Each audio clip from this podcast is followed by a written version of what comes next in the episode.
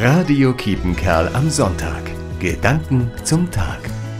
Ich bin in Dunkelheit und Regen auf der Bundesstraße Richtung Nottuln unterwegs. Im Radio läuft mein derzeitiger Lieblingstitel. Sofort fühle ich mich besser. Bestimmt haben Sie auch ein Lied, bei dem Sie sofort mitsingen oder sogar anfangen zu tanzen, sofern Sie nicht gerade im Auto sitzen.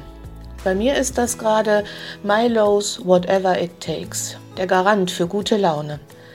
Aber dann kommt auch wieder die Sehnsucht. Was wäre das schön, mal wieder mit vielen Leuten eine Party zu machen und zu tanzen.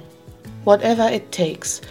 Uns wird immer noch viel Geduld abverlangt. In der wievielten Welle sind wir gerade?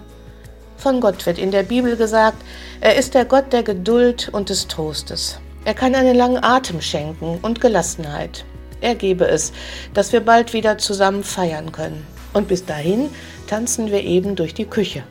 Dass Gott Ihnen trotz allem ein fröhliches Herz schenkt, das wünscht Ihnen Regine Vogtmann, Nottuln.